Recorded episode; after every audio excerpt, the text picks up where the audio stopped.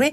Alors moi j'ai envie de m'acheter un vélo électrique hein, justement pour éviter de prendre euh, la voiture, la laisser au garage. Mhm. Ben alors je sais pas du tout comment on choisit moi un vélo électrique.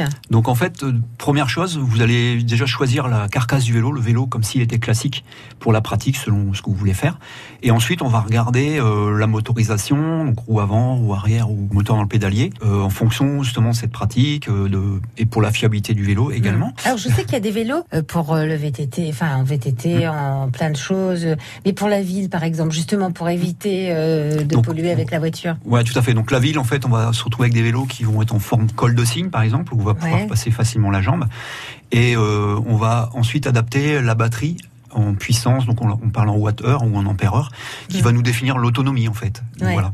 Et après, du coup, on la rechargera plus ou moins euh, longtemps pour permettre de remplacer la voiture pour l'environnement. Alors c'est bien de prendre une batterie qui se détache de- du vélo.